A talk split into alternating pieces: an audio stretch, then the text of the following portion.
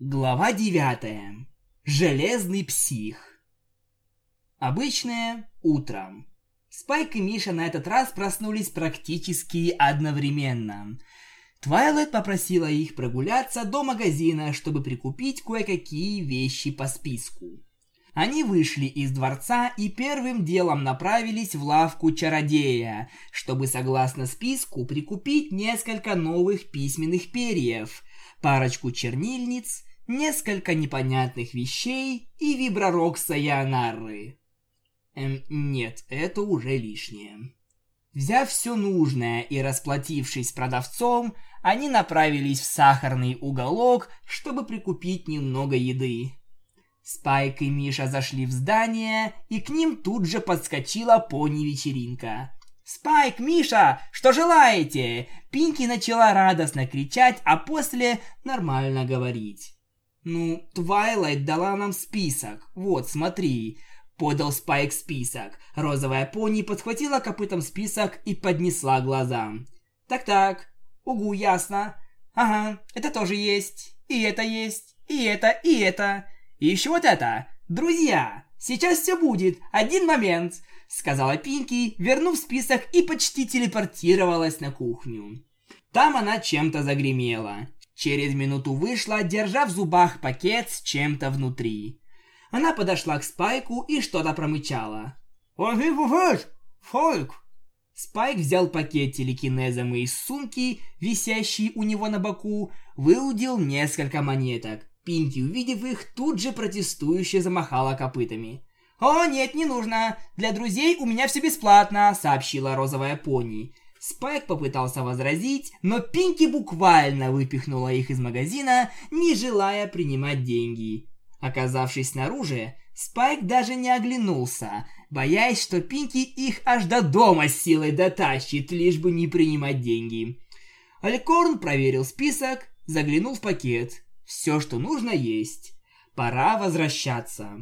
Только двое суперпаней направились обратно, как в двухэтажное здание слева влетела неведомая хрень красно-желтого окраса, оставляя за собой реактивный след, как от бомбящего Саянары.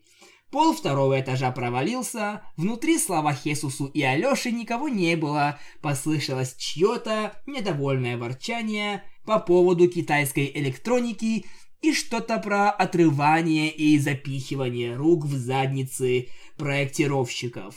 Дверь дома сама по себе отвалилась от косяка. Спайк и Миша, задержав дыхание, ожидали, что оттуда выскочит какое-нибудь чудище-бугуртище, но из дверного проема вылез человек в красно-желтой броне костюма. Его бородачество – железный человек а-ля Тони Старк – double а-ля Роберт Дауни-младший. Никогда не могут сделать нормальный автопилот. Идиоты. Вечно все самому надо делать. Неожиданно по-русски выругался Жемен.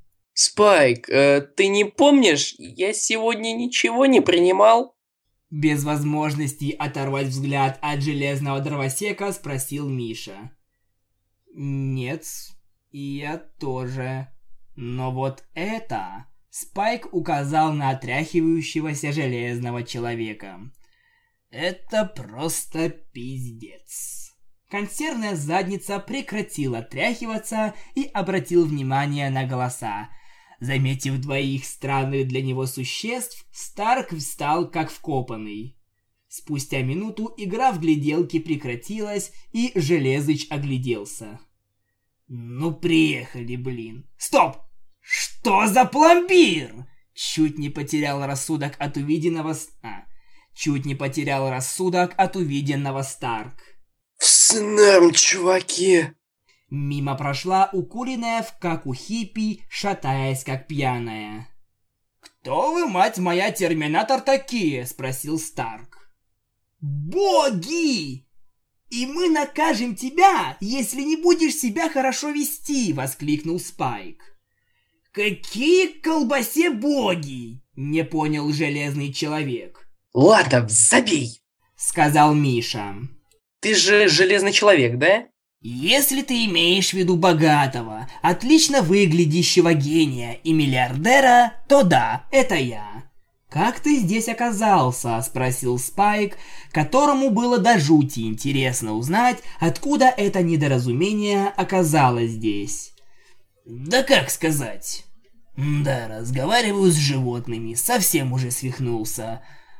«Ах да, о чем это я?» Так вот, я сидел дома, никому не мешал, яйца чесал, телевизор смотрел, и тут мне в окно какая-то фигня влетела. Железыч смачно рыгнул. Прошу прощения, в окно влетела какая-то странная фигня, похожая на вас, только голубого цвета, и эта хрень... Как ее? Как эту фигню называют? Он огляделся, надеясь, что кто-то даст ему ответ на непонятный вопрос. Никого рядом не было, только Миша и Спайк. «Ну вот, у вас в головах эта фигня», «Это грива», – закатив глаза, сказал Спайк. «Точно! У этой фигни была разноцветная грива». «Так это была Rainbow Dash?» – задумался Миша. «Что за Rainbow Dash? И вы так и не сказали, кто вы такие?» – указал пальцем на Мишу и Спайка железная консерва. «Я Спайк, а это Миша», – представил себя и друга Аликорн. «Понятно». По слогам проговорил Старк. Он хотел почесать бороду, но долбанул по шлему рукой в броне, что было довольно... больно. Тогда он с проклятием в адрес костюма и собственной забывчивости разгерметизировал шлем и снял его, представив взору Аликорна и Пегаса бородатую Харю с упоротым взглядом. В нижней части левой щеки расплывалось розовое пятно. Результат соприкосновения руки и шлема несколькими секундами ранее. Грёбаный костюм. Ругнулся Старк, потирая щеку. Он хотел спросить Супер по ней о чем-то еще, но в небе появилась неведомая гипотенуза в лице огромного космического корабля. Железная задница узнал в нем черты кораблестроения Альтрона. «В рот мне костюм! Альтрон здесь какого Халка делает?» Выпучив глаза, спросил Старк. «Блин, так мы ж теперь здесь живем! Нам рано умирать, жениться скоро! Ну, мне не совсем скоро!» Сказал Миша. «Выживем! Я на тебе женюсь!» – пообещал Старк. «Я смотрю, вы народ мирный, так что идите-ка вы в укрытие. Изыди немытая сила. И ну вообще-то мы не такие уж и мирные», – возразил Спайк. Он глянул на приближающийся корабль. «Может, на перегонки?» «А ты сможешь?» – засомневался Старк, надевая шлем и проверяя работоспособность реактивных двигателей. «А то!» Спайк приготовился. «Миша, давай отсчет!» «Ван, то, сри, сиранули!» – крикнул Миша. Спайк и мистер Консервная Задница сорвалась с места и устремились к космическому кораблю, перегоняя друг друга. Спайк хмыкнул и начал набирать максимальную скорость, готовясь преодолеть звуковой барьер. Миша, так как не халтурил на уроках Твайлайт, телепортировался прямо к кораблю и завис в воздухе, ожидая победителя. Чтобы пойти в Диснейленд? Спайк в третий раз преодолел звуковой барьер и, не имея возможности хотя бы немного притормозить, полетел точно в борт корабля-гиганта.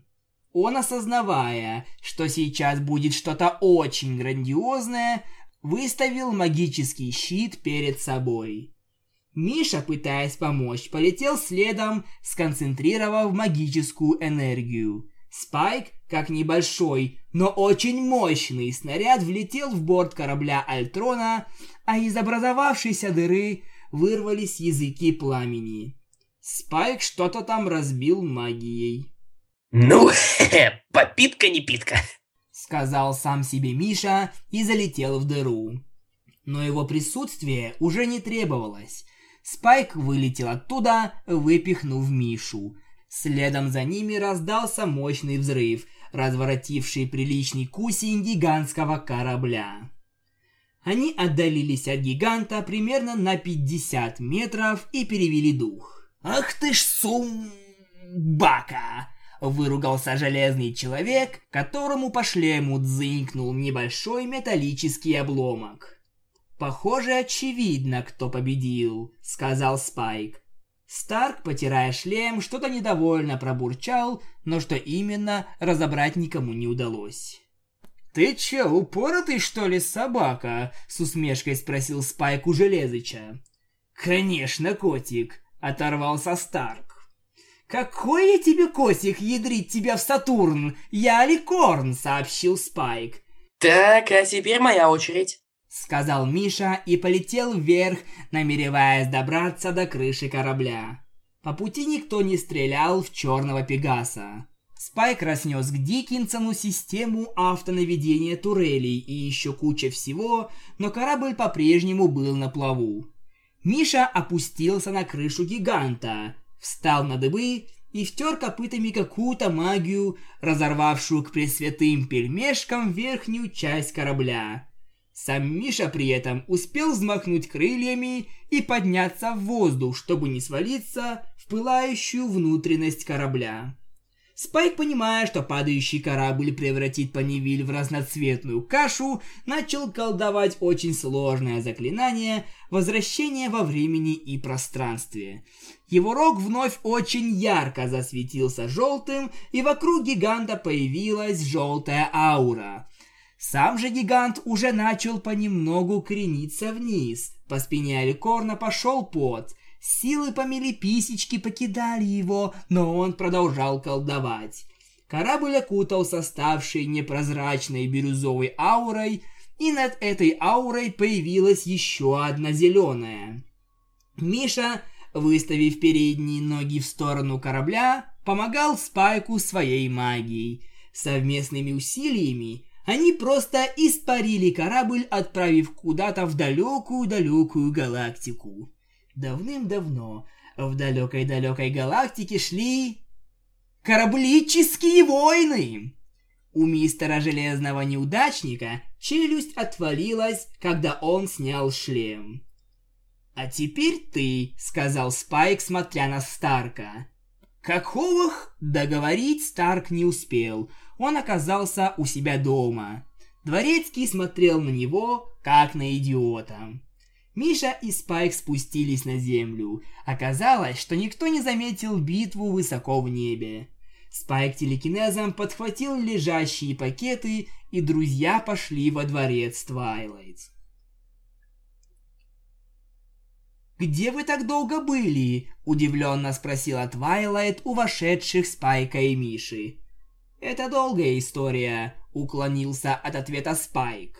«Да, тебе лучше не знать», — поддакнул Миша. И они пошли в библиотеку, чтобы продолжить обучение.